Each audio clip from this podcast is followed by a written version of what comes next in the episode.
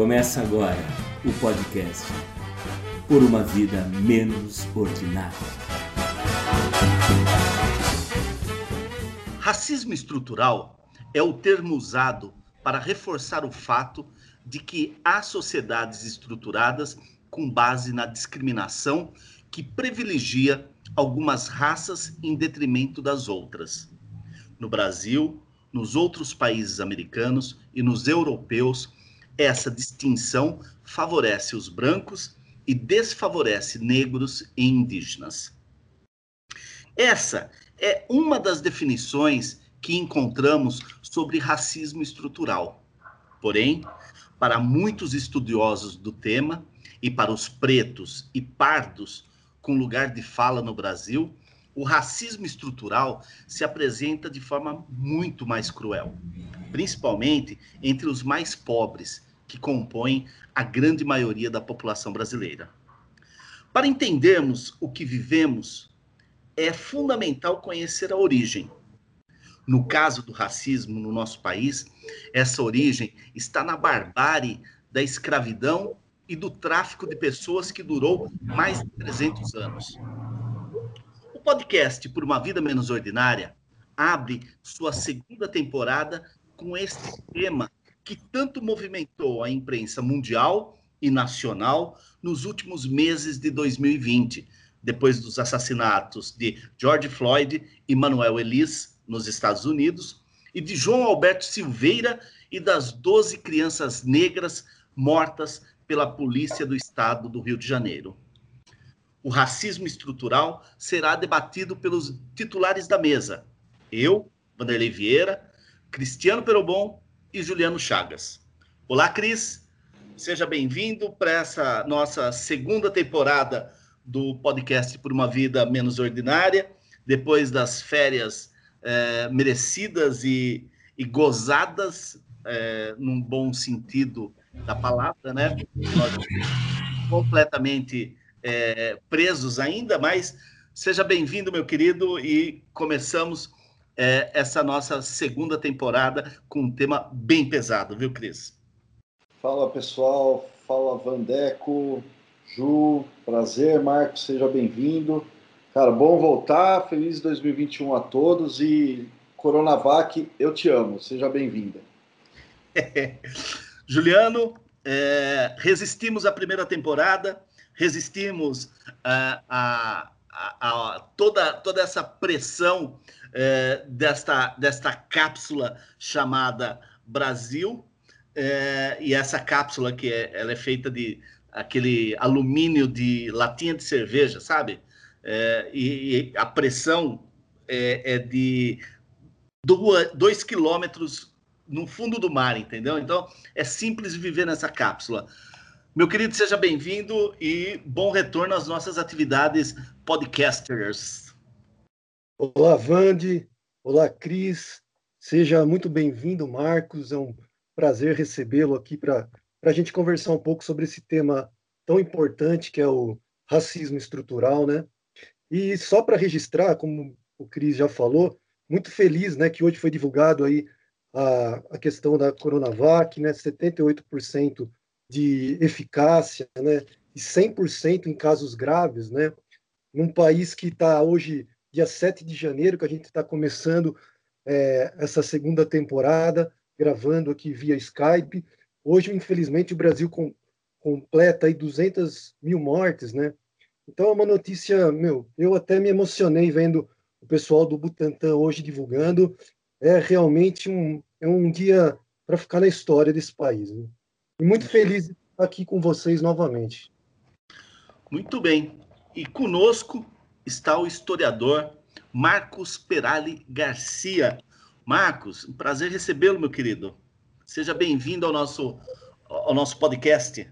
Prazer todo meu. Quando o Juliano me convidou a, a participar desse podcast aqui, eu, eu não podia dizer não. Eu já eu ouvi um, um podcast de vocês e, e, e, e, aí surgiu essa oportunidade e, e eu topei na hora. É um prazer, prazer, Cristiano.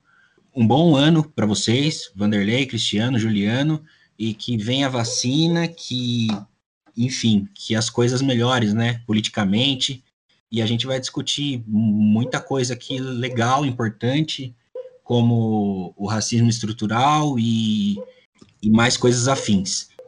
Há alguns anos, o ator Will Smith, que é um negro de muito sucesso, mas que tem assim uma, uma vida bastante privada, né? Uma, uma a sua aliás sua vida privada, né? É, familiar, ela é muito reservada, sem sem holofotes, tal. Mas há alguns anos ele declarou o seguinte: isso antes dessa crise da, da é, em decorrência da morte do George Floyd, ele disse o seguinte, uma frase que eu gosto muito. Ele disse assim: o racismo não está piorando, só está sendo gravado agora. Então eu te pergunto, o olhar do pesquisador, ele consegue captar o racismo estrutural com mais nitidez do que as lentes dos, dos poderosos smartphones de hoje, Marcos? Então, Maderley, essa questão, ela é, ela ela é, é, é, é mais simples do que, do que, do que parece. Porque, assim, o, o, o que acontece? O, o, o estudioso, o pesquisador, a, a, quem estuda essa questão do, do, racismo estrutural, ele tem, ele tem certas, certos instrumentos, né, em que ele pode, em que ele pode se pautar, por exemplo, sei lá, teoria política, teoria economia, enfim, e, e, e, e descobrir de fato por que, que, que esse racismo é, é estrutural. Agora, o que o Will Smith estava falando são, conce são concepções, né? São manifestações de um racismo individual. E, e eu pretendo, na, na, no evoluir da conversa, é, distinguir melhor o que é essa concepção individual e o que é essa concepção é, estrutural, tem a institucional também, que é importante, mas eu quero deixar isso bem claro e, e trazer um processo histórico, né? Como que começou isso? O, o, o, racismo é estrutural porque ele é um processo histórico. É, na, no nosso texto de abertura, é, é dito ali sobre os 300 anos de escravidão e é, do tráfico de pessoas que foi feito em, em solo pátrio, né, aqui no Brasil. Dizer, é, é fundamental a gente entender esse período histórico para poder entender o que aconteceu depois disso, ou o que nós vivemos até hoje? Com certeza. É, assim, 300 anos de, de, de escravidão, três séculos de escravidão, implica de, de, de maneira assim mais é, maneira mais cruel mesmo, toda, toda a relação que envolve, e, e, envolve uma relação de poder, né? Porque é, existia ali o senhor escravo e o escravo, aquilo era uma relação de poder, né? Seja ela da, da, da, o escravo da, da, do açúcar, lá no, lá no nordeste do Brasil, ou o escravo que ficava em outras regiões o escravo livre, o escravo livre não, o escravo aquele que era é o único, né? O escravo que podia comprar a sua, a sua liberdade, enfim. Para onde a gente olha, esse modelo de escravidão, ele implica, ele, ele implica relações so sociais. Ele implica relações e, e elas permanecem na sociedade. Então, o racismo no Brasil tem muito a ver com com, com a escravidão, com o processo escravocrata. Quando surge né, essa ideia de raças, é lá na, é lá na, na, na Europa renascentista, onde todos eles come, onde o, o europeu passa a, tem, a, tem, a, tem até a velha história do, do, do teocentrismo para o antropocentrismo. O homem passa a se significar, não mais buscar um significado em Deus. É, é ele, é ele e é o europeu, o homem, o padrão é o europeu. E quando é, desdobra nas, nas, nas colonizações, chega aqui na América, chega aqui na, na África, né, aí no processo neocolonial, na África, é só ele que, que seria esse padrão, né? Então, uhum. porque antes a ideia de raça era muito, sei lá, na, na, na Idade Média, a ideia de raça era muito é, relacionado, não, tinha direito, né? Mas era uma ideia de comunidade, assim. A pessoa pertencia à comunidade religiosa dela. é, foi, foi de fato, quando foi desbravado esse novo mundo, foi estabelecida essa, essa espécie até de, de, de padronização, né? O, o, o europeu é, o, é, é, a raça dominante, que no fundo é isso, né? O, o, o racismo pauta-se sobre uma, uma questão de superioridade, né? O, o, o, aquele que comete o racismo, ele quer se sentir superior ao outro. Uhum. Entende? Então, foi aí que começou o, o, o europeu sentindo superior. Aí você vê, é, ah, o europeu, o índio aqui, o índio era, era o selvagem, era o bárbaro. Coisa que a gente vê hoje, hoje em dia, não precisa ir, ir muito longe, não. O próprio Bolsonaro, ele comentou uma vez que é, o sonho dos índios era serem como a gente, né? Uma coisa assim, uma visão completamente que, que não tem fundamento histórico nenhum e, e, uma visão criminosa até, uma coisa absurda. Então é isso, o europeu estabelecendo ele como padrão. E, e lógico, foi, e foi desenvolvido por, por pensadores iluministas, e depois no século, sei lá, no século XVIII, XVII, XVIII, e o próprio Hegel, ele tinha uma visão muito ra racista, né? Tem trechos dele falando que o negro seria mais lento, né? Inferior intelectualmente. Tem tudo esse sentido aí. A questão da escravidão, ela reflete e reflete muito.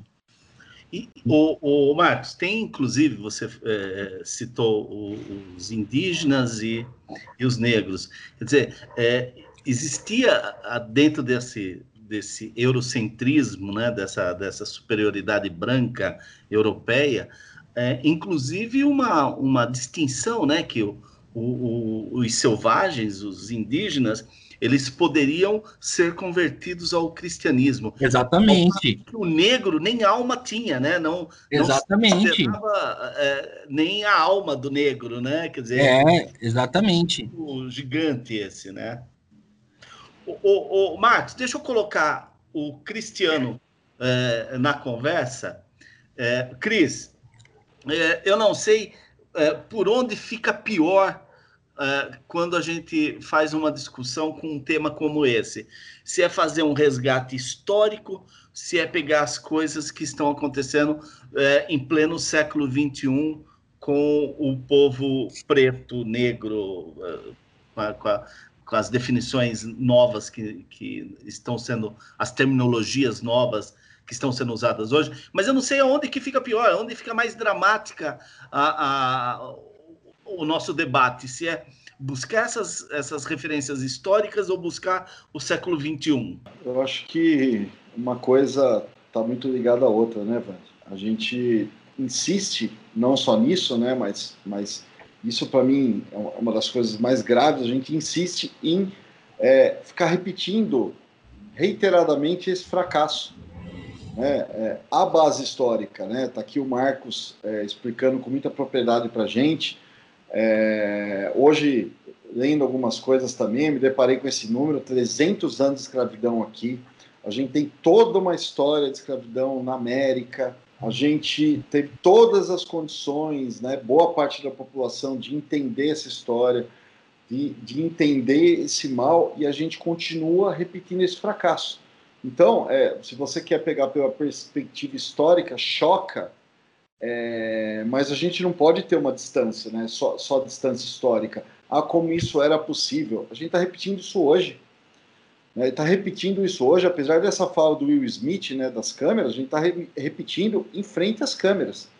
Se você pegar depois do, do, do, do, que aconteceu com George Floyd, né, dos Estados Unidos, a gente teve outros acontecimentos também gravados. Uhum.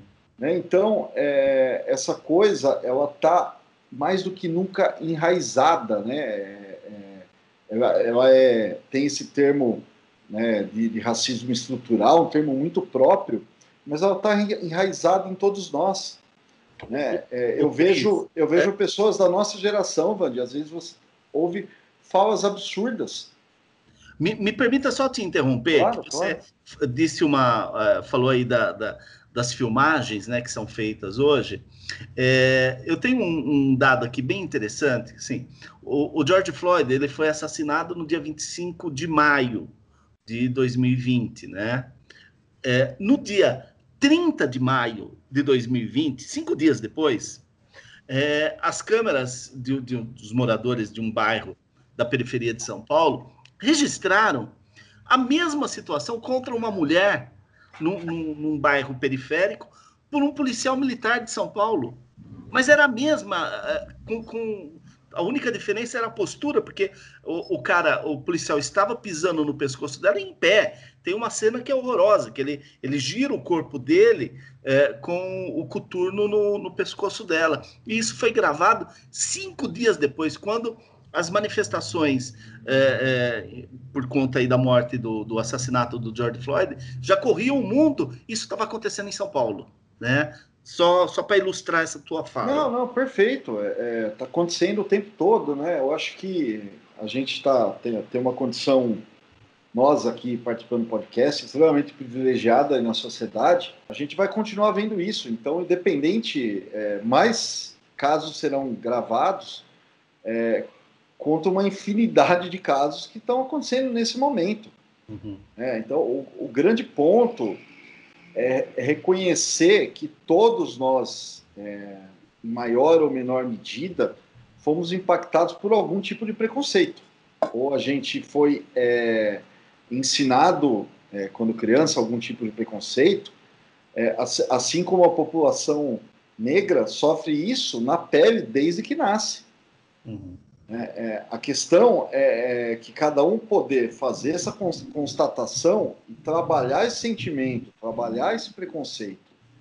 Mas você tem isso enraizado de uma forma muito profunda na sociedade. Né? Quando você dá esse exemplo, a gente está falando também de George Floyd, a gente está falando do Estado agindo de forma racista. Uhum. Então, o tamanho do. A gente não vai ser capaz, né? Por mais que a gente fique horas aqui, de falar do tamanho desse buraco.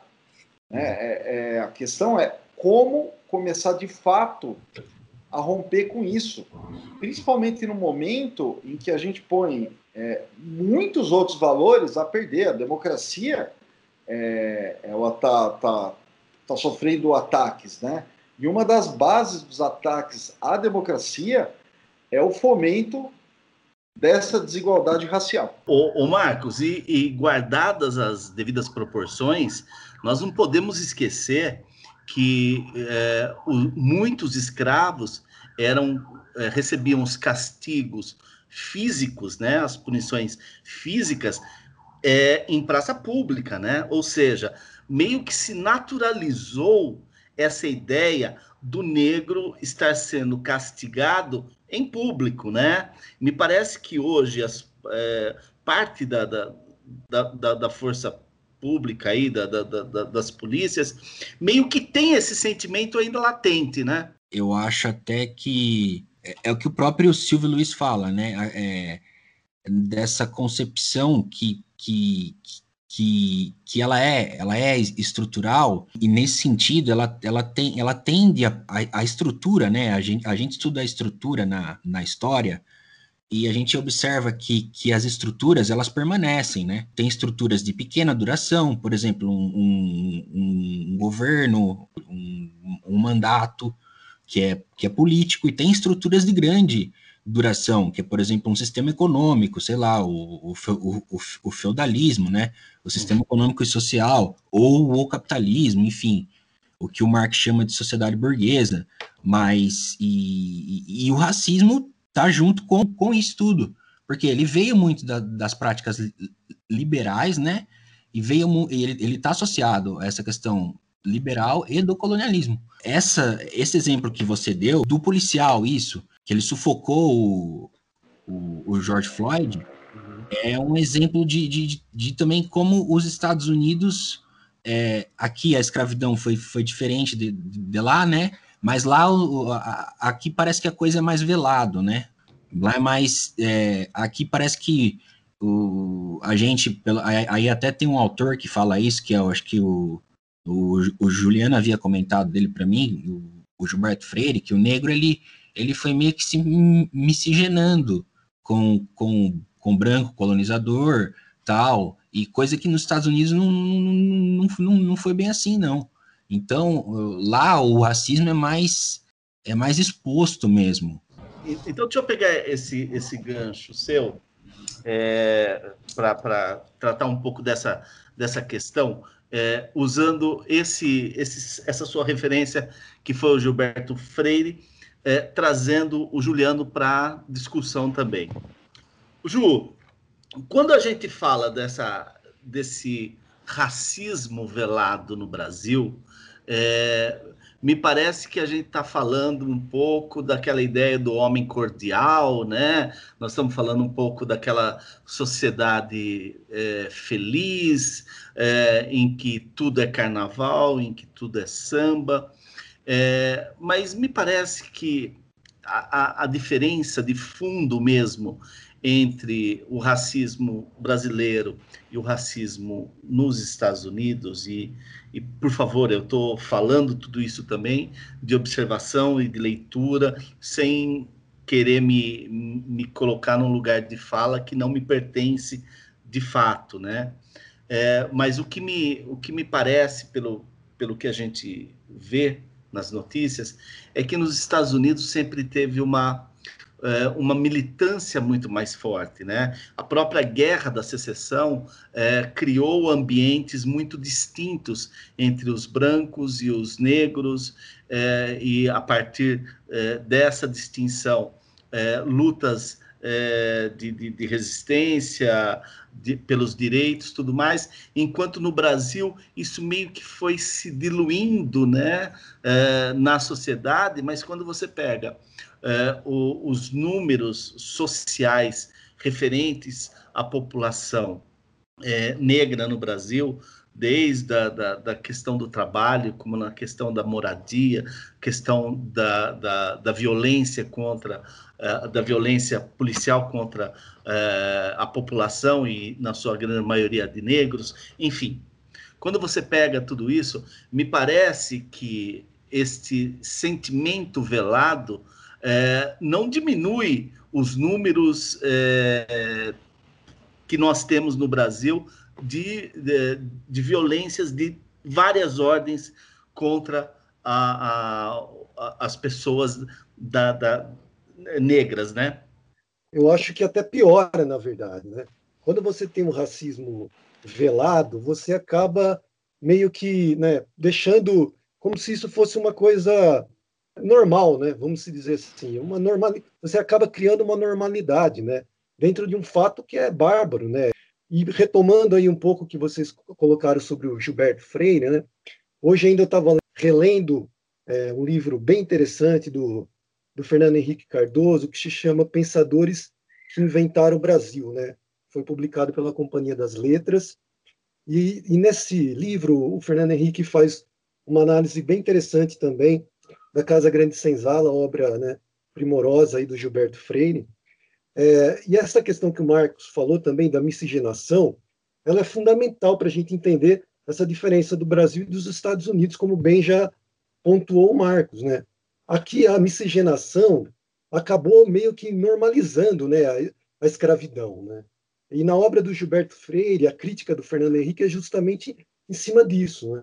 É, é uma espécie de uma, escrava, uma escravidão romanceada, né? É, o Gilberto Freire ele pauta ali os costumes, né?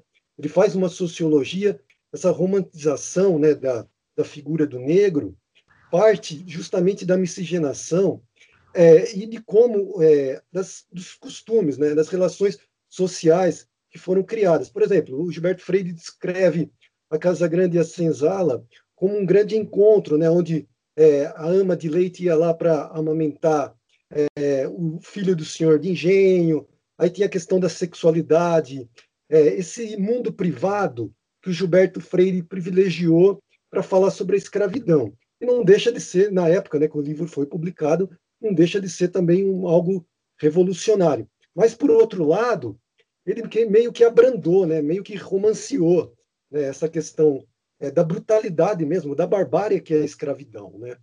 Então, assim, eu concordo com vocês. Eu acho que no Brasil é, esse racismo velado acaba prejudicando muito. Né? E para usar o autor que o Marcos também destacou, né, o, o professor né, Silvio de Almeida, né, quando ele fala do racismo estrutural, é, é, isso, é um racismo tão estruturante né, que a gente muitas vezes não se dá conta né, é, quando você fala da violência de um negro, por exemplo, um assassinato de um negro, e se a gente pegar aí o, é, o Atlas da Violência de 2019, por exemplo, é, houve um aumento de quase 12% de assassinatos de pessoas negras no país, né? Foi um estudo que foi feito durante 10 anos, né? Então, assim, a cada três pessoas assassinadas no Brasil, duas eram negras, né? E, e a gente acaba normalizando isso, normatizando isso, como se fosse algo normal, né? Como se, ah, faz parte. Não, não faz parte, né? Isso tem tudo a ver com a violência, com a com as consequências, como bem disse o Marcos, dessa escravidão, desse racismo estruturante. E aí, assim, eu penso, lendo sobre o assunto, eu penso o racismo de duas formas. O que eu chamaria de um racismo mais real, um racismo mais objetivo, né, que pode ser medido também com esses índices que eu falei do Atlas da Violência, por exemplo, né, que foi publicado em 2019 pelo IPEA. A gente tem uma farta, uma farta documentação do IBGE em relação a dados estatísticos de renda. Acho que a gente pode aprofundar isso durante o programa, mas a gente tem uma, uma farta documentação em relação à renda, à escolaridade do negro, enfim, o quanto isso acaba, é, é, o quanto isso dá transparência, né, para essa mazela que é a vida do negro no Brasil, né?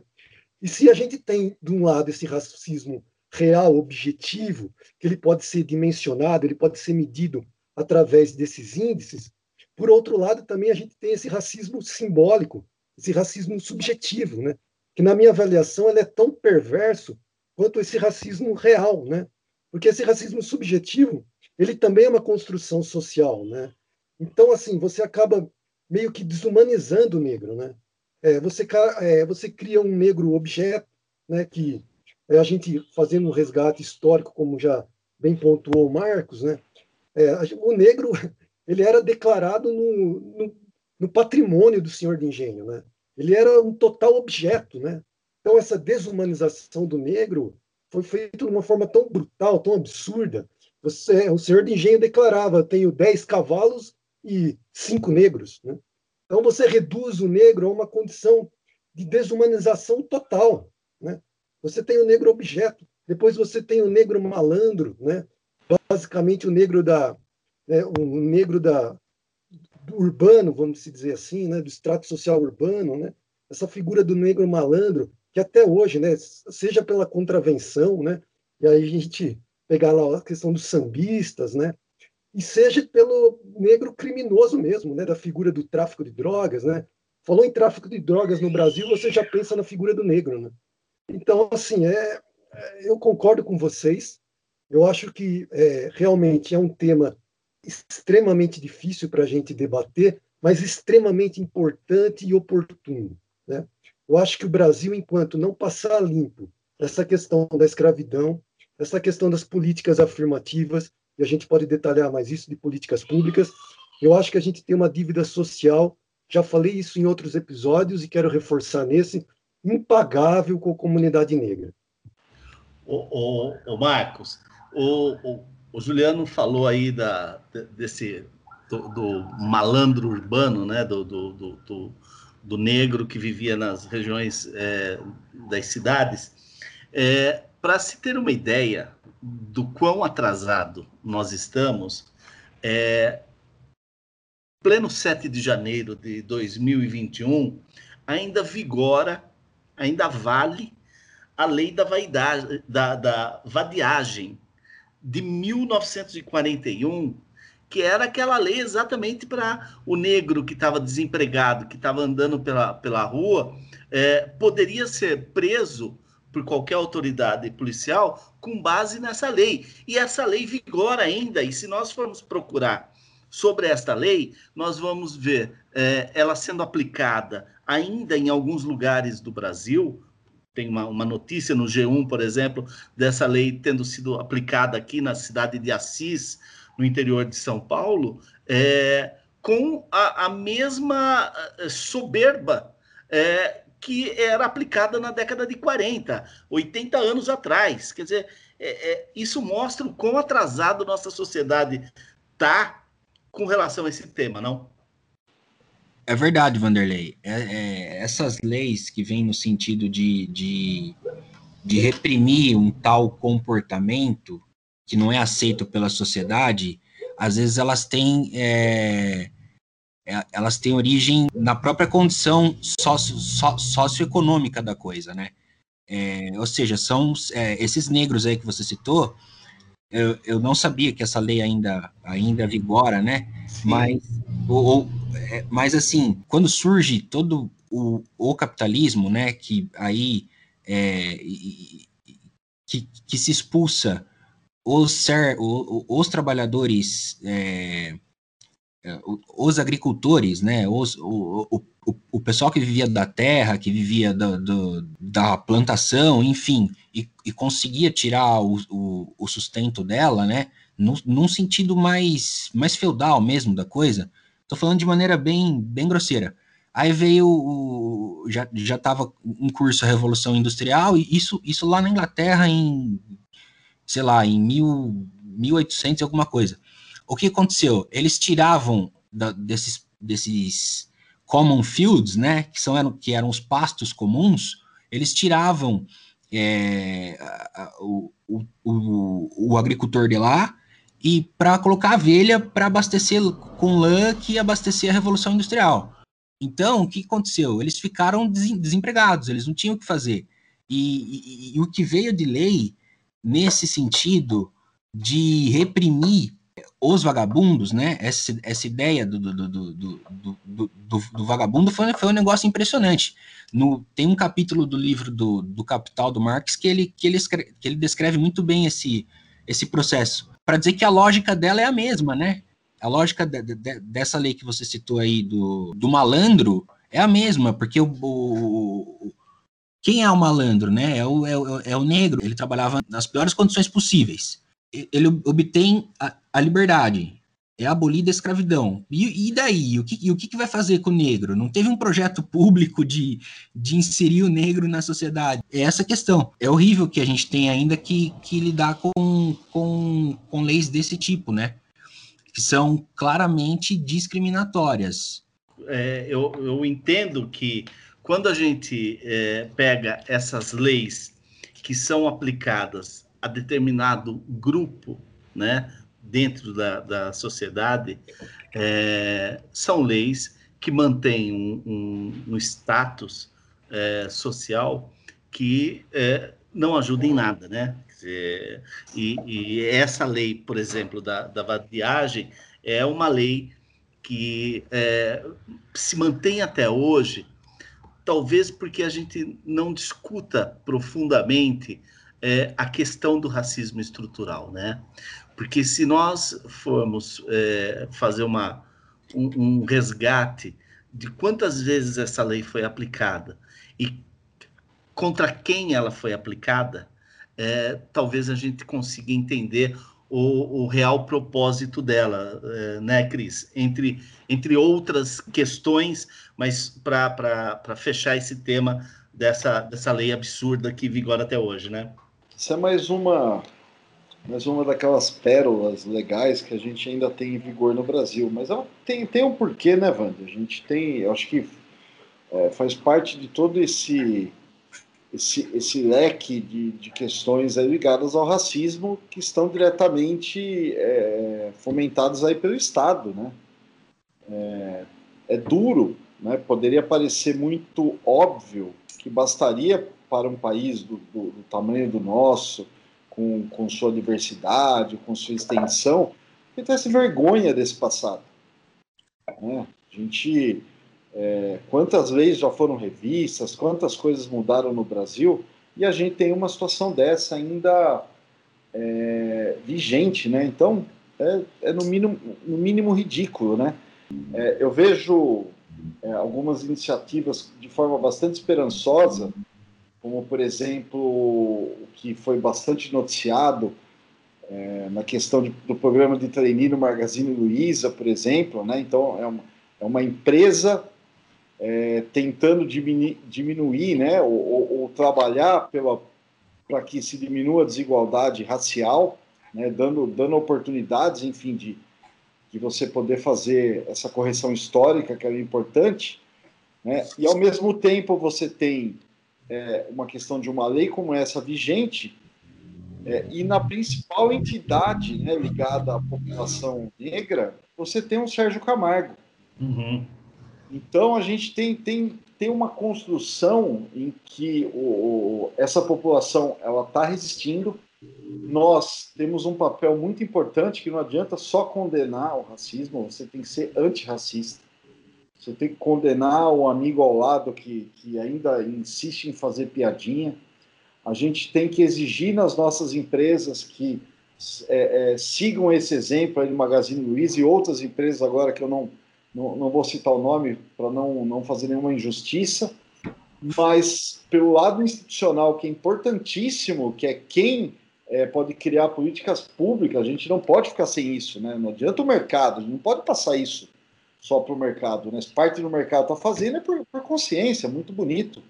Mas isso passa também nesse momento é, por a gente pressionar pelo fim desses governos autoritários. Não, não é possível é, que você tenha um Sérgio Camargo à frente da Fundação Palmares. Fui pesquisar algumas coisas e, e fui ver a Fundação Palmares, né? Cara, dói você ver algumas coisas ali. Dói, dói. Dói você ver a lista de personalidades que foram é, por uma birra, né? Por, por uma questão ideológica excluídas ali é, de uma lista de homenagens, enfim. É, é, uma situação, assim, uma situação complexa. Eu tenho, eu tenho esperança, eu vejo, eu vejo, hoje a gente tem muita informação, a gente tem que fazer uso dela. Eu vejo essa população muito mobilizada, né? Eu vejo essa, essa questão no mercado também fazendo é, a sua parte em, em, em alguns setores, ainda é pouco, mas, por outro lado, institucionalmente, como quase tudo no Brasil, a gente está caminhando é, para a barbárie. E se pegar as falas do nosso presidente em relação a isso, é, em relação, é, acho que na campanha, né, que ele falou de um quilombola que pesava não sei quantas arrobas, uhum. a gente precisa lutar contra esse governo, também pela questão racial que, que aquele quilombola não servia nem mais para reproduzir. E com relação a esse infeliz do presidente da Fundação Cultural Palmares, né, o Sérgio Camargo, é, nós não podemos esquecer daquela, daquela reunião que, que foi gravada lá clandestinamente, mas veio a público é, as principais opiniões desse, desse que deveria, deveria ser um, um um defensor, um representante institucional é, da causa é, negra no Brasil, né? É, ele chamou o movimento negro de escória maldita, é, fez uma crítica é, a, a, Zumbi do Palmares, é, chamando-o de filho da puta, usou o termo macumbeira para designar uma, uma mãe de santo, enfim, é, sem contar outras barbaridades ditas depois disso, mas essa talvez seja a, a reunião que, que marcou realmente o caráter desse, de, de, desse sujeito, né? A, a personalidade dele e a, e a que interesses ele, ele está é, defendendo ou representando à frente da Fundação Palmares, né? O Vande. É, oi. Posso, posso interromper claro. para acrescentar uma questão? Diga, é, claro. É porque, assim, é, é claro que o, o fomento do, do, preconceito, através de falas como ah, racismo reverso, é, é parte desse suco de bolsonarismo, de trumpismo, é, é parte da crença dessas pessoas. Então, é, nada nada mais justo, né? A gente, a gente se enoja e tem que se enojar, porque é, quando você perde a capacidade de se indignar, aí lascou, né? É, você tem um Sérgio Camargo para fazer esse papel, como você teve um Alvin na cultura e por aí vai. Em Traub. É, por aí vai, é. É esse suco, é o que a gente viu a gente, é o que a gente viu na noite de ontem no, no Capitólio, é, é, é, o que a gente vê o tempo todo. Uhum.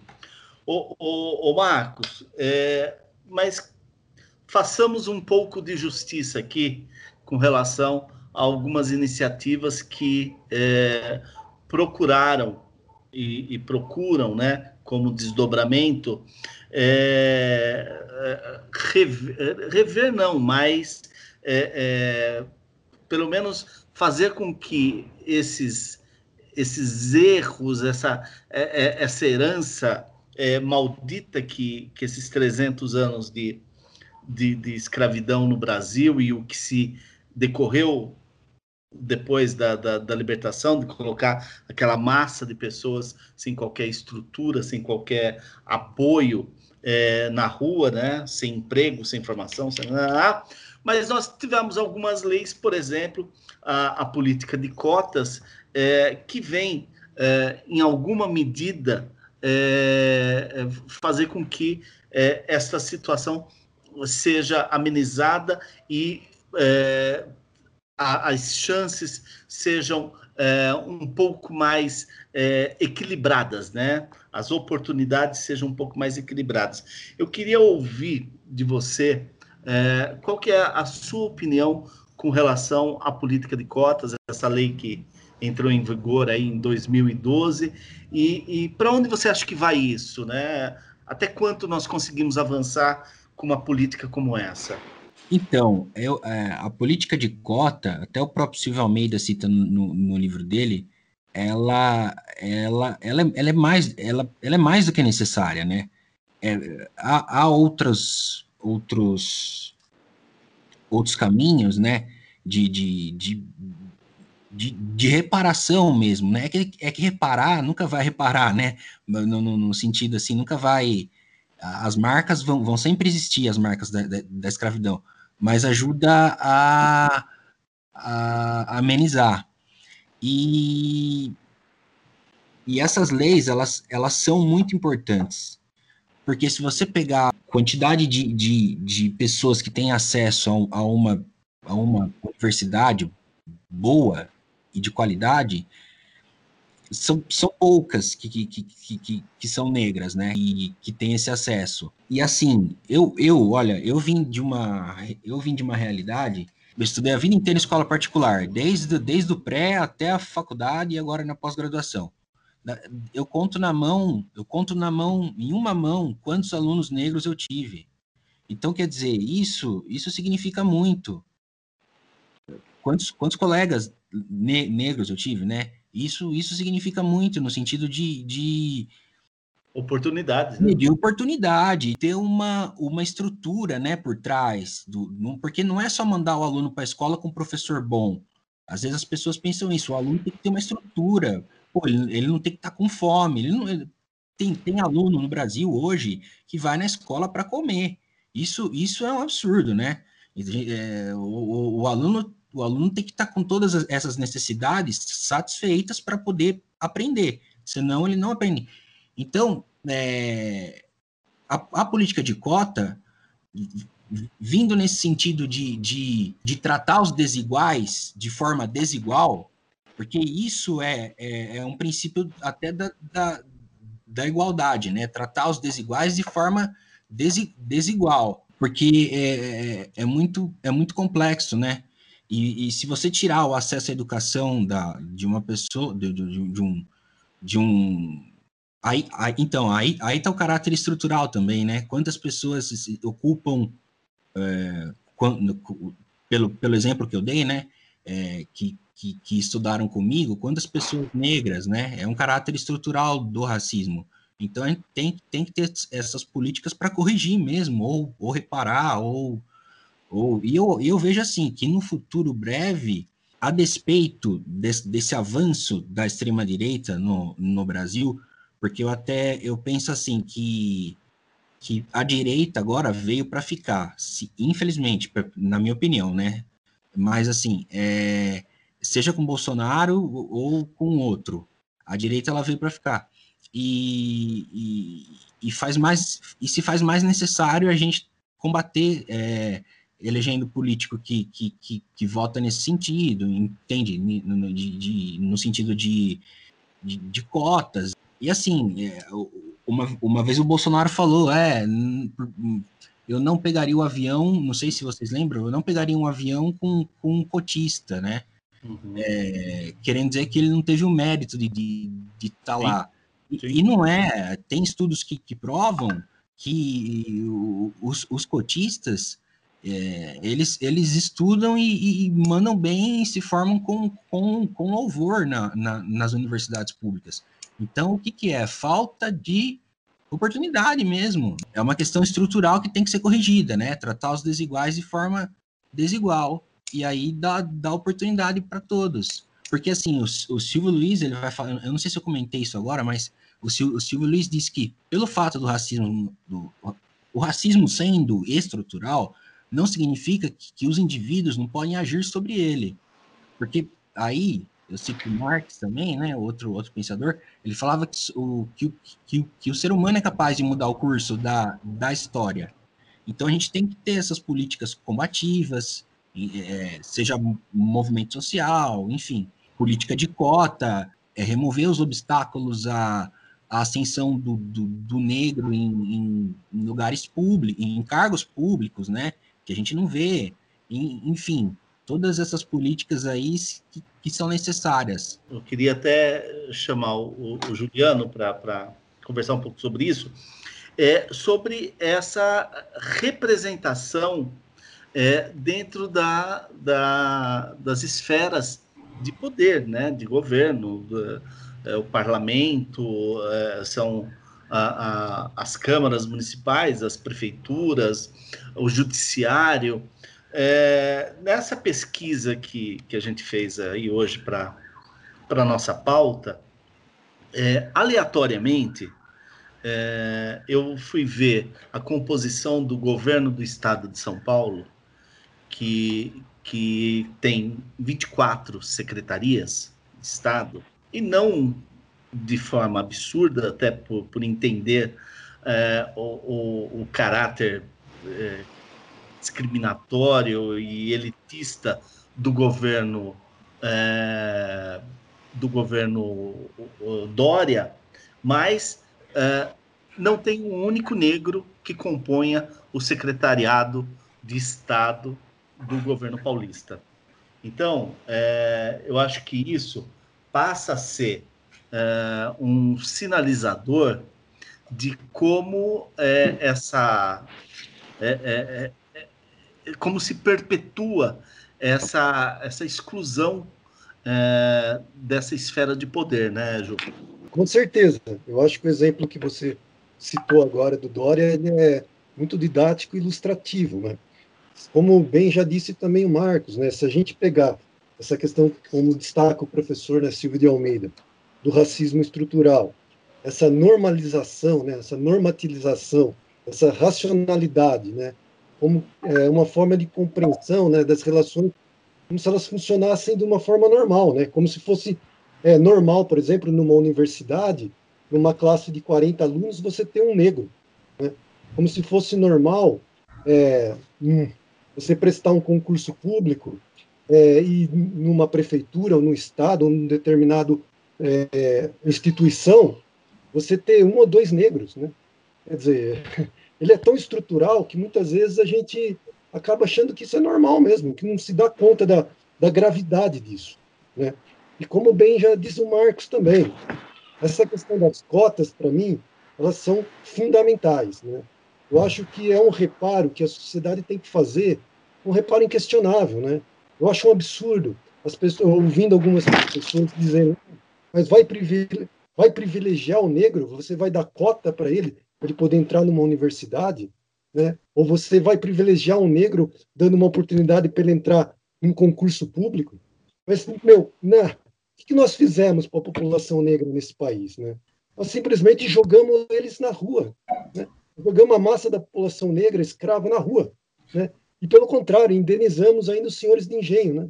Então, assim, deixamos essa população, essa massa de, de gente, de ser humano, desprovida de qualquer, de qualquer oportunidade, né? De qualquer bem-estar social. E quando a gente constrói políticas públicas tentando corrigir, né, de alguma forma, esse processo histórico, ainda a gente vê pessoas criticando, né? A gente tem um presidente, lamentavelmente, né, como a gente já cansou de reiteradamente comentar nos nossos episódios, é uma pessoa que nega tudo, né? Até a escravidão, né? nega qualquer fato, é, nega tortura, nega escravidão, quer dizer. Então, se a gente esperar políticas públicas desse governo, é, infelizmente não vai acontecer. Né? E como você bem destacou, parece que no governo do estado também não é prioridade, né? Ou se ou se alguns políticos é, colocam lá um assessor, um secretário é, nomeia, né, um secretário negro, é muito mais como uma jogada de, de marketing, né, uma satisfação para a sociedade. Tá vendo? Ó, eu tenho aqui uma um negro no meu no meu secretariado, eu tenho um negro no meu ministério, como se isso fosse resolver um problema, né? Então não resolve, absolutamente não resolve. Se a gente não tiver políticas públicas realmente que incluam essa essa população negra, a gente não vai resolver nada. E falando um pouco dos dados, né, eu não quero me alongar muito, mas eu peguei alguns dados que eu acho que vale a pena a gente a gente destacar, né? Além do Atlas da Violência que eu, que eu já citei, em 2018 o IBGE também fez é, um estudo de desigualdades sociais por cor ou raça no Brasil, a questão da informalidade. 47% das pessoas pretas ou pardas estavam, estavam em trabalhos informais, conta 34%. Distribuição de renda, ainda segundo o IBGE. Esses dados são de 2018. O rendimento médio da, é, da população domiciliar per capita no Brasil, de pretos e pardos, era de 934 reais. A população branca no Brasil, é, no mesmo ano, era o dobro, 1.846 reais. Né? Então, assim, dados existem, né? É, estão aí à vontade para qualquer, qualquer gestor público, qualquer pessoa está incumbida de desenvolver políticas públicas, os dados estão aí. Né? A nossa sociedade não é carente de informação, não é carente de dados, a gente é carente de políticas públicas. Né? Então, é, infelizmente, né, como eu já falei, eu não vejo muita saída nesse nosso governo atual. Mas eu concordo com o Cris. Eu acho que a gente não pode banalizar, a gente não pode deixar de reclamar, a gente não pode deixar de, de pontuar quando a gente vê uma, uma pessoa desdenhando né, de uma pessoa negra. Eu acho que a gente tem que praticar como não só não só ser contra, né? Não, não basta ser só ser contra o racismo. A gente tem que bater nisso, né? Tem que exigir políticas públicas, né? Sem querer ser panfletário, né? De uma forma muito muito objetiva mesmo. Se a gente quer construir uma nação que dê o um mínimo de, né, de oportunidade para sua população, isso tem que ser feito para a população negra desse país, que é a grande maioria, né? São quase 55% da população desse país é negra. Então, assim, sem querer me alongar muito, eu acho que ainda falta muito a ser feito, infelizmente. Você precisa das políticas públicas, a gente precisa retomar isso urgente, mas também entender uma falha de conscientização do, do, restante da população, e isso passa pela educação. É, talvez a gente, a gente que, que encara, encara essa questão é, é eu acredito que da forma, da forma correta, né, que a gente que condena isso, é, às vezes fica estarrecido de ver as pessoas falando, volta a repetir o termo de racismo reverso, ou as famosas piadinhas, ou, ou não entender. Tem uma falha evidente de educação desde, desde o do, do nosso berço. Né? Você precisa educar desde a criança para entender é, é, o que aconteceu a desigualdade de oportunidades né, e como todos temos que lutar e, e, estar sempre indignados contra isso. Só política pública, né, isolada é, num, numa secretaria, num departamento, num ministério específico, a gente já viu que nem sempre dá certo. Com certeza. Ô, Cris, eu vou aproveitar que você está com, com o microfone aberto aí. É, eu quero pegar um outro aspecto, que é aquele aspecto da violência, passo isso para você e também para o Marcos. É, o, o ex-ouvidor da polícia, das polícias de São Paulo, né, da Polícia Civil da Polícia Militar, o Benedito Domingos Mariano, ele sempre foi muito contrário a, a, essa violência praticada por parte da Polícia Militar, do efetivo da Polícia Militar do Estado de São Paulo, em especial Polícia Militar, contra negros e pobres, né? E ele, inclusive, diz, uh, afirma que existe um preconceito histórico contra é, pobres e negros por parte da, da Polícia Militar. Não é uma não é uma afirmação leve vindo de quem vem, né? De alguém que conhece tão profundamente as estruturas é, da, das polícias em São Paulo. Mas eu quero, a partir desta fala do, do, do Benedito é, Domingos Mariano, é, me remeter ao que aconteceu ontem lá nos Estados Unidos e que me parece que, claro, mutatis mutantes, né? Mas algo que aconteceu lá, mas que me parece que é meio que normal entre as polícias esse tipo de tratamento. O que, que eu estou querendo dizer? Que ontem, com a invasão é, lá do Capitólio, no momento em que os congressistas, senadores e, e deputados iriam dar a certificação da eleição do Joe Biden, é, houve uma, uma invasão, né? E essa invasão é, foi extremamente violenta, né? Tanto que até o momento registra-se quatro mortes, né? É, quase 150 pessoas feridas, é, dois policiais em estado grave, enfim, foi uma, uma manifestação extremamente violenta antidemocrática, né, porque teve invasão de plenário, de gabinetes e tudo mais. Mas o, o, o grande detalhe é o seguinte: primeiro, quando estava no auge do, do, do de, de, comer o pau lá, é, o, o, prefeito de Washington pediu a força pública, lhe foi negada, né, que é a força nacional, Isso. lhe foi negada. É, depois é, a, a, o pau torou lá.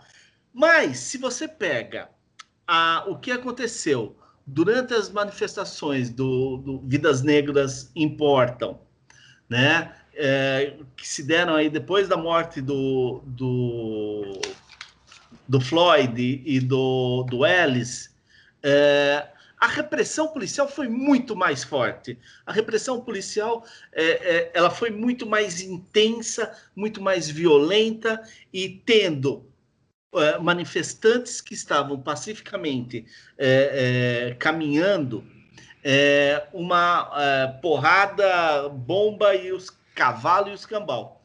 Então me parece que dois pesos e duas medidas entre os manifestantes do, do Vida Negra, Vidas Negras Importam, na sua grande maioria negros, contra a invasão do Capitólio é, do, do, dos brancos, é, sulistas e, na sua totalidade, brancos. Me parece que tem uma, uma grande discrepância aí na ação policial. Você não, não, enxergou assim também? Com certeza. E eu peço até desculpa fazer uma correção, Vande, porque repressão é o que você citou contra os protestos do é, Black Lives Matter. Uhum. Ontem, a estratégia de contenção. Uhum. Você não tem nem, nem repressão. Né? Você vê os policiais ali tentando cercar, recuando. Claro que chegou um momento que tinha arma apontada, uhum. mas é, é, você tem uma diferença, uma diferença enorme, né? Uma Na ação, né? Não, não, é uma, é uma ação ali claramente de contenção. Como que você, você é, é deixa é, supremacistas, para mim são, são terroristas internos ali, ali já é um caso, um caso de, de enquadrar em crime terrorismo, tomarem o Congresso. Rapaz, você vê um cara daquele tamanho, vestido com chifre na cabeça, cafona daquele jeito, e você não faz nada? Primeiro é um atentado ao, ao, bom gosto, né? Não, é muito cafona. Que gente cafona, gente.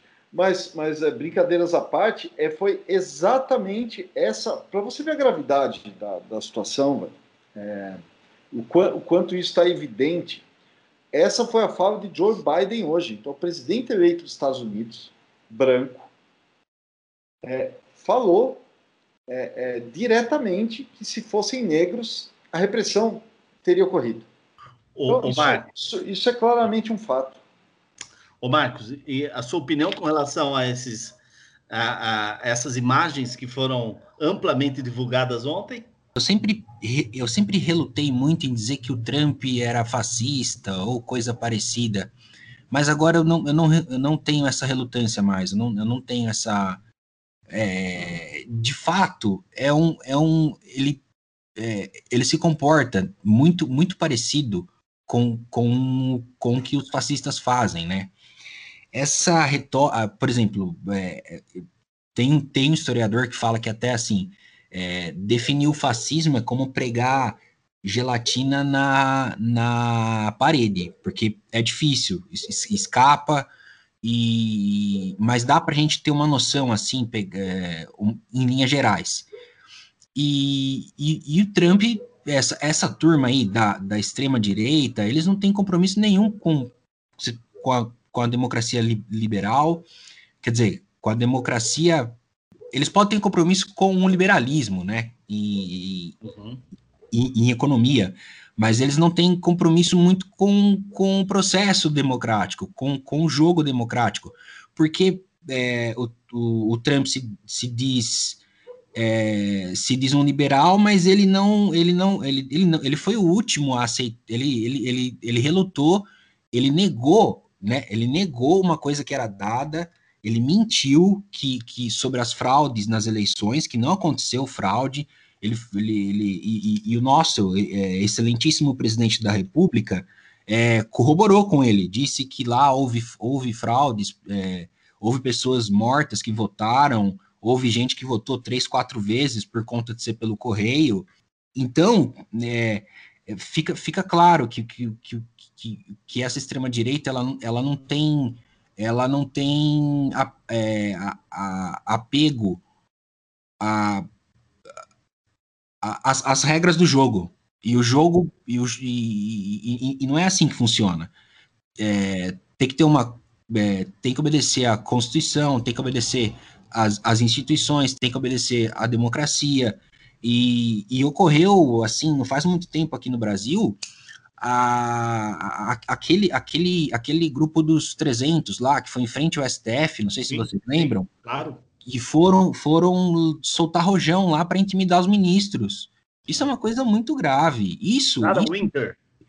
É, a Sarah Winter, né, que, que a nossa fascista, né, uhum. ela, ela liderou aquilo e, e é uma coisa muito grave. Olha, olha, olha a simbologia desse, desse ato. E só e só e só me melhorou porque o, o Supremo começou a investigar para valer, né? Daí eles viram que então a gente não pode é, arrecefer nesse debate, né? Eles não podem, a gente não pode hesitar nesse debate, nesse, nesse embate, né? Porque é, é, é difícil, eu vejo com muita tristeza. Eu acho que até o, o Bolsonaro, ele, ele, ele, ele, ele, bom, ele ganhou a eleição, ele ganhou a eleição.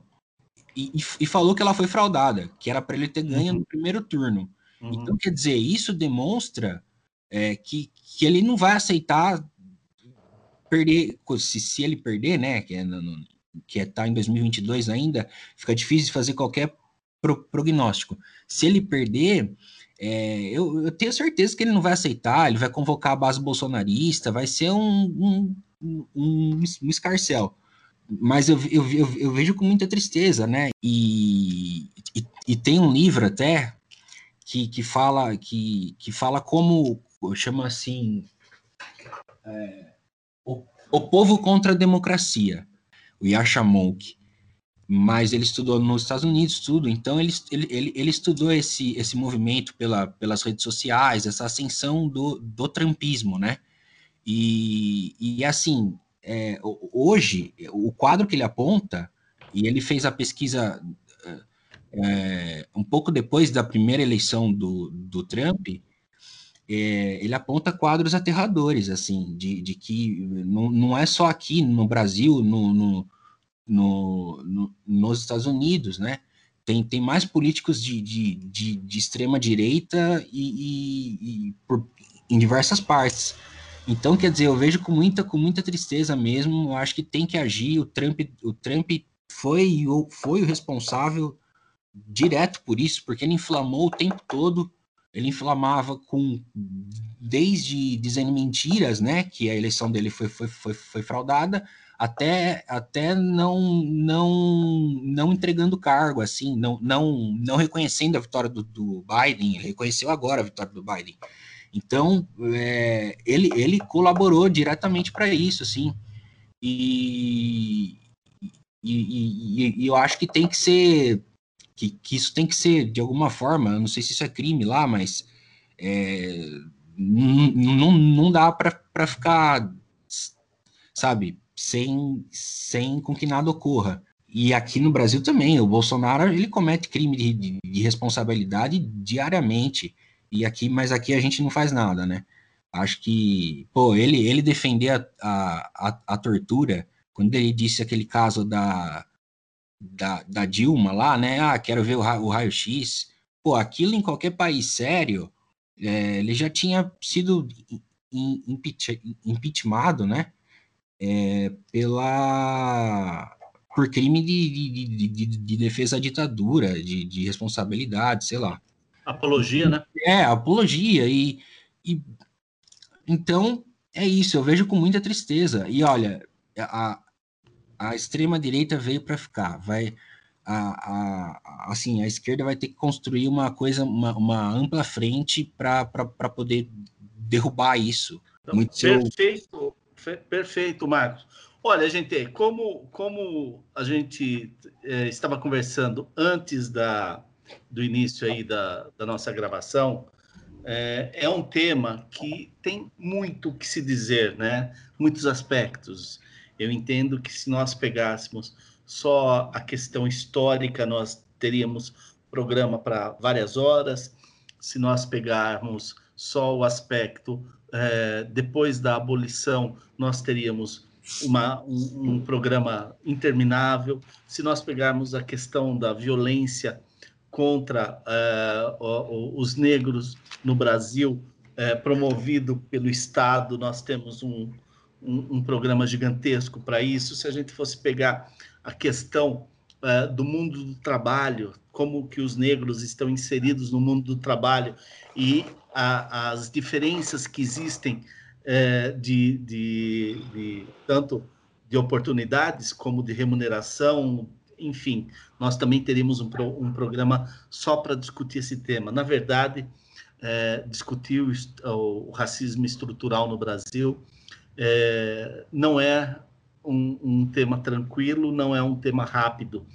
E, eu acredito que tem gente muito mais qualificada do que nós para fazê-lo, tem gente muito mais é, é, militante da causa que poderia contribuir muito mais do que nós é, contribuímos hoje, mas a nossa intenção é, é a de sempre, é de pegar esses temas e, e, trazer a público e fazer com que os nossos ouvintes reflitam sobre eles, é, que, que os nossos ouvintes possam buscar informações sobre esses temas que nós abordamos é, no nosso podcast. Então, é, acho que a presença do, do Marcos foi fundamental para a gente poder fazer esse resgate histórico, mas precisamos fazer o, o, o encaminhamento já para o nosso encerramento. Então, eu gostaria de, de pedir para o Marcos se ele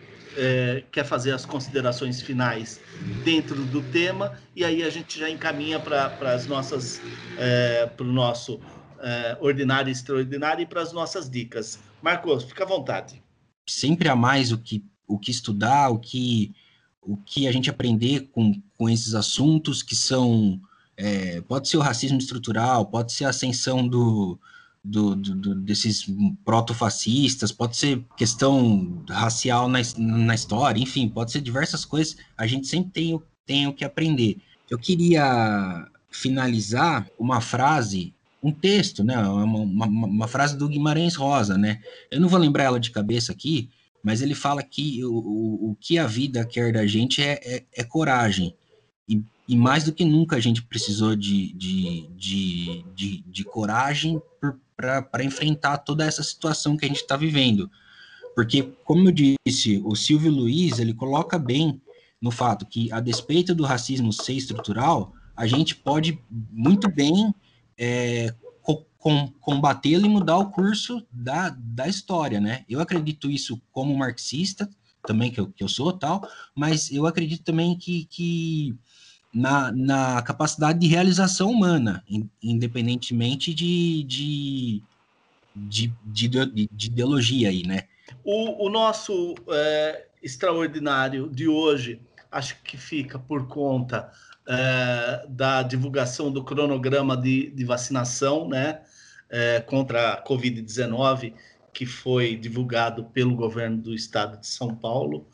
É, me parece que isso também será um elemento de aceleração é, para o governo federal e, e, e, nós teremos, até pelas dimensões do país, é, mais de 205 milhões de habitantes, nós teremos um consórcio de vacinas, mas de qualquer forma, eu acho que é, o anúncio desse cronograma vai fazer com que o, o, o nosso especialista em logística, né, o Pazuello, é, se mexa. E o nosso ordinário, acho que fica também no mesmo tema, que é o fato de nós, no dia de hoje, atingirmos as, é, superarmos as 200 mil mortes pela Covid-19, fruto de uma irresponsabilidade é, e de uma política genocida.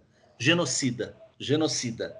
E vamos falar isso tantas quantas vezes a gente continuar a ver esses números subirem. Porque se Bolsonaro não aceita esse título, é, esse título já está, inclusive, é, em cortes internacionais. E só para reforçar o que o Marcos disse agora há pouco, que em outros países, em outro país, um pouco mais é, rigoroso, é, Bolsonaro, por suas ações, pelos seus crimes de responsabilidade, já teria sofrido impeachment. Não podemos esquecer que existem 24 pedidos de impeachment lá na mesa do presidente é, da Câmara dos Deputados. Bom, gente, então a partir de agora vamos para as nossas dicas. E como o Marcos é, se antecipou, ele será o primeiro a dar as dicas. Por favor, Marcos, fique à vontade. Eu, eu pensei num livro, mas durante a conversa eu mudei, que foi justamente o livro que eu vou recomendar, foi aquele que eu citei, né? O, chama O Povo contra a Democracia. O autor é um. Ele é germano-americano, né? Ele nasceu na Alemanha, mas foi estudar nos, nos Estados Unidos.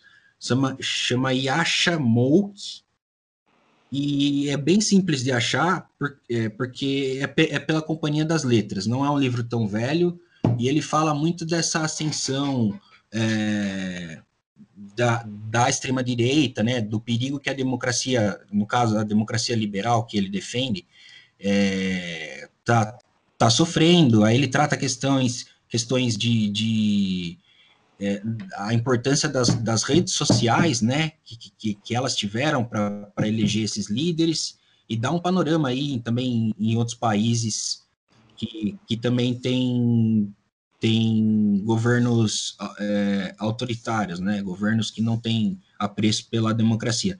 As minhas dicas dessa semana, elas foram terceirizadas, porque eu descobri o blog Destretando, uh, que trata do racismo estrutural, uma explicação uh, básica do que é o racismo estrutural, e ao final eles indicam alguns livros e alguns documentários, séries e filmes.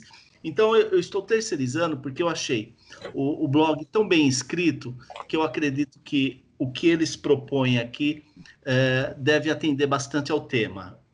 Eu assistirei os três que eu estou indicando. Então, são três, é, um documentário e dois filmes que estão na Netflix, nossa parceira, que é o filme A 13ª Emenda, Os Olhos que Condenam, um filme, e Cara Gente Branca. Então, são três, três audiovisuais para a gente entender um pouco mais sobre o, o, tema do racismo estrutural e do racismo de uma forma geral, mesmo que é, pelos olhos é, de, de diretores e autores americanos. Juliano? Queria agradecer é, o Marcos pela participação, pela presença, agradecer meus amigos aí de bancada. Muito bom estar em 2021 novamente com vocês, nesse primeiro episódio é, deste ano. E a minha dica é agradecer aos nossos ouvintes também, né? Como eu gosto de fazer, que continuam nos prestigiando e é, que opinem, que dê sugestões, enfim, críticas. Nós estamos abertos a um diálogo bem, bem positivo, bem legal com nossos ouvintes também. E a minha dica, Vande, Cris, Marcos, é uma autora que eu conheci recentemente, que chama Conceição Evaristo, fui ler e assim estou completamente apaixonado por ela no sentido de como como é bom a gente descobrir um autor ou uma autora que nos dá significado, né, que nos dá sentido para a vida, para para nossa existência. E a Conceição Evaristo tem sido para mim uma grata surpresa. Ela é uma ex-empregada doméstica que acabou lutando, conseguiu fazer uma universidade federal, se graduando em letras, Hoje ela é doutora pela Universidade Federal Fluminense. É uma autora que já escreveu romance, já escreveu contos, já escreveu poesia. Esse livro que eu vou indicar é um livro de poemas dela que chama Poemas da Recordação e Outros Movimentos. E ao mesmo tempo que ela tem uma linguagem, ela é negra, né? Ela é uma pessoa da periferia, é uma pessoa de origem muito pobre. E ao mesmo tempo que ela tem uma linguagem, né? Na, na, na sua escrita, uma linguagem tão realista, ela consegue desenvolver uma poética fascinante, sensacional. Né? Então, assim, eu, ao, ao compará-la, eu compararia ali com a, com a literatura de Raduan Assar, que também, para mim, é um dos grandes escritores brasileiros vivos. Né? Então, assim, me, me motivou muito, me encantou muito a Conceição Evaristo. E se vocês me permitem, eu vou ler um, um, um poeminha rapidinho dela, para vocês entenderem o que, que eu estou dizendo. O poema chama Todas as Manhãs. Todas as manhãs tenho os punhos sangrandos e dormentes. Tal é a minha lida, cavando, cavando torrões de terra, até lá, onde os homens enterram a esperança roubada de outros homens. Todas as manhãs, junto ao nascente dia, ouço a minha voz banzo, âncora dos navios de nossa memória. E acredito, acredito sim, que os nossos sonhos protegidos pelos lençóis da noite, ao se abrirem um a um, no varal de um novo tempo, escorrem as nossas lágrimas, fertilizando toda a terra, onde negras sementes resistem, reamanhecendo esperanças em nós. Conceição Evaristo, meus, meus amigos. Muito bonito. Cristiano? Bom, minha dica é um podcast que eu comecei a ouvir recentemente, chama Rádio Escafando. Ele é todo produzido, editado pelo Tomás Chiaverini, né, um jornalista é, que já escreveu para Folha, Revista Piauí, The Intercept, Agência Pública, foi editor-chefe do Roda Viva. Mas, assim, é um podcast assim com temas muito legais, mas que tem uma, uma edição muito diferente, aprofundada, é, você, você percebe a evolução do tema durante, durante o programa tal. Foi uma, uma indicação muito boa do meu amigo dramaturgo Marco César, e que eu acabei maratonando aí pelo menos metade dos episódios. Vale muito a pena.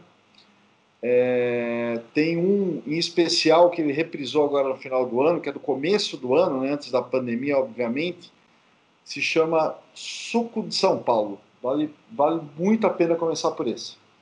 Bom, então é, me despeço dos meus amigos Cristiano Pierobon, Juliano Chagas. Agradeço muitíssimo a participação é, do Marcos. É, acho que toda vez que nós trazemos convidados como Marcos que possam nos dar a visão da academia, o debate é sempre mais interessante. Então, o historiador Marcos Perali Garcia foi o nosso convidado de hoje. Agradeço muito você, agradeço muito a vocês, aos nossos ouvintes. E agora a nossa música que sobe para que o, a nossa cortina desça, encerrando esse nosso primeiro episódio de 2021 da segunda temporada de Por uma Vida Menos Ordinária, é uma música que não dá para falar da situação do, do povo negro no Brasil sem ouvir Racionais MCs. Então, a música que encerra o nosso programa de hoje é Negro Drama. Grande abraço, tchau, tchau. Até a próxima, pessoal. Falou, pessoal. Valeu. Até a próxima. Tchau, tchau.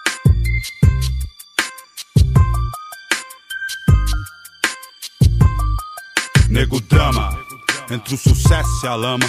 Dinheiro, problemas, invejas, luxo, fama, nego drama, cabelo crespo e a pele escura, a ferida, a chaga, a procura da cura, nego drama.